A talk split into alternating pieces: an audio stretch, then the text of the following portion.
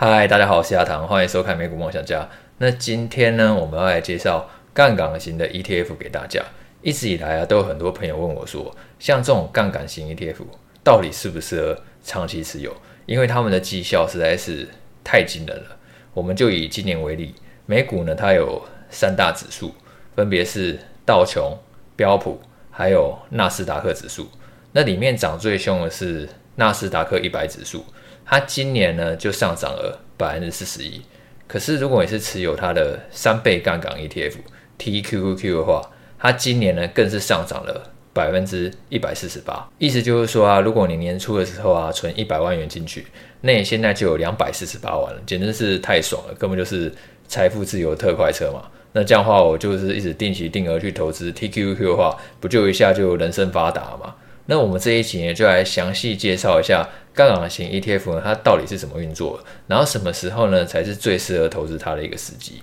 那杠杆型 ETF 啊，其实也是 ETF 一种。那 ETF 啊，它现在已经是一个非常热门的投资工具了嘛。它顾名思义呢，就是在交易所呢买卖基金，只是它买卖呢比起基金呢是更方便的，因为就跟股票一样简单，你不用跑到银行呢去申购。然后它的管理费呢，通常也是比那些基金还要便宜的，所以 ETF 呢，它成为一个越来越热门的一个选择。那杠杆型 ETF 呢，顾名思义呢，就是为 ETF 呢加上一个杠杆，可能经理人呢透过期货，然后还有选择权来达到呢放大杠杆的一个效果。例如说，我们刚刚提到 TQQ，它就是每日三倍的纳斯达克一百指数。纳斯达克一百指数的 ETF 啊是 QQQ。然后 TQQ 呢，则是透过期货工具呢来去追踪纳斯达克一百指数，然后并且呢每日绩效呢会是纳斯达克一百指数的三倍。例如，假设今天纳斯达克一百指数它上涨了百分之一，那 TQQQ 呢就会上涨百分之三。然后如果上涨百分之二的话，就会上涨百分之六。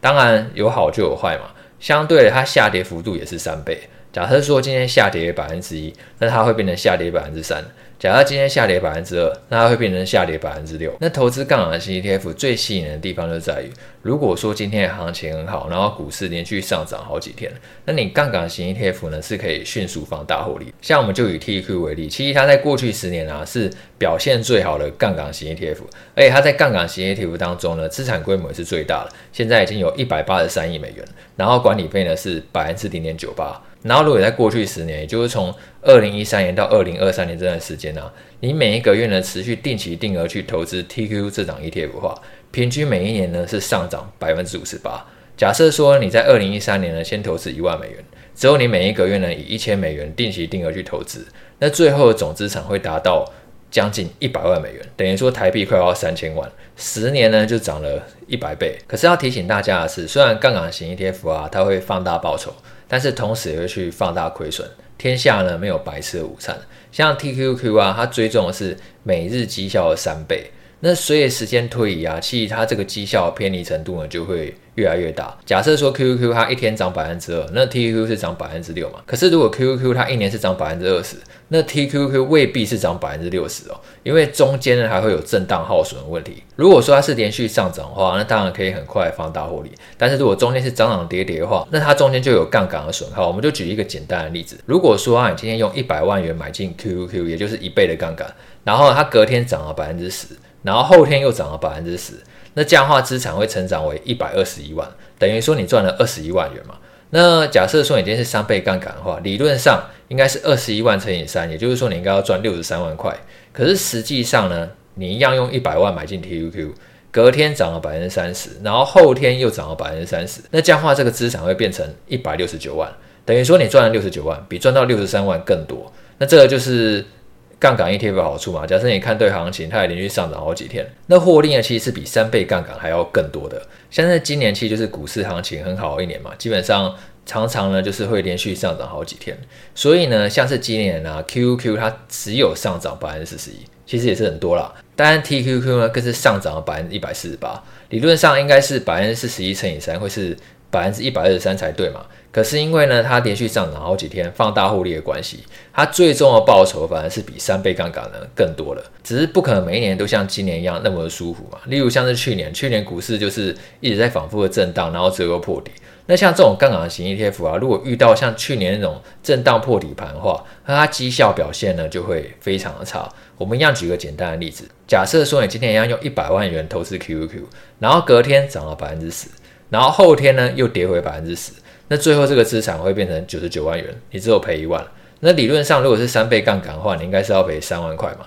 可是实际上呢，并不是这样。如果说你今天投资一百万元在 TQQ 上面，然后隔天呢它先涨了百分之三十，然后后天呢又跌了百分之三十。那最后这个资产会变成九十一万元，等于说你赔了九万块，比原本呢应该是要赔三万元，其实是多非常多的。那这个我们只是举两天的例子而已嘛。那你不知道说未来几个月，或者说是未来几年那个行情到底会怎么走，所以这个时间呢推移的越来越长。其一呢，这个 TQQ 跟它 QQ 本身的绩效是会偏移越来越大的。我们直接呢看过去十年呢 QQ 跟 TQQ 每一年年度绩效表现呢，就可以更好理解。那它其实绩效倍数从来不会刚好在三倍，例如像是二零一三年是三点八一倍，然后二零一四年是二点九八倍，然后差的最离谱的是二零一八年差了一百六十五倍。可是并不是那一年 TQQ 表现特别好，而是表现特别烂。那一年呢、，Q Q 它其实因为是个震荡盘，它几乎是原地踏步。二零一八年它一整年下来，其实它只有下跌百分之零点一二，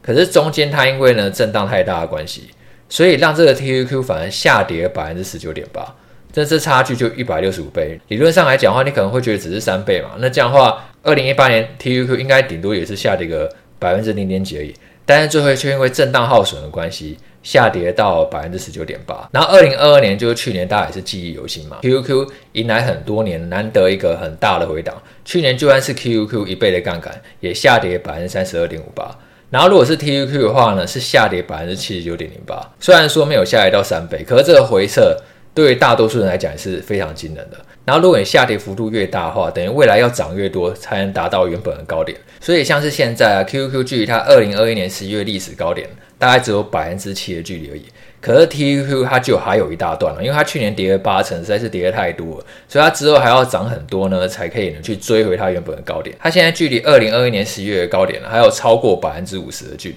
假设你是刚好买在二零二一年十一月的人呢，那距离回本还有一大段的距离。所以这也是我觉得杠杆型 ETF 啊，它最大一个风险，因为你不知道股市行情呢，它到底会怎么走嘛。有的时候呢，运气好，它可能就是连续上涨的盘，好比说像那几年。但如果说是那种反复震荡的盘的话，那它耗损会很大。那之后呢，你离回本那个时间可能就会拖得更久。有的时候甚至永远看不到回本。例如说有一档 ETF 啊，它是专门去做多中国指数的，然后杠杆也是开三倍，它的代号是 YINN。那它平均每一年是下跌百分之十八。假设说你在十年前啊用一万美元去投资 YINN，然后之后呢你就放着不管它，然后十年后会变成只有一千三百多美元，然后中间最大回档幅度高达百分之九十八。原本想说买杠杆型 ETF 可以放大报酬嘛，但是如果你买到 YIN 的话，绝对一定是会怀疑人生的。那最后来帮大家总结一下，杠杆型 ETF 呢到底适合什么样的人？然后还要怎么样去运用？我觉得如果你本身会操作期货的话，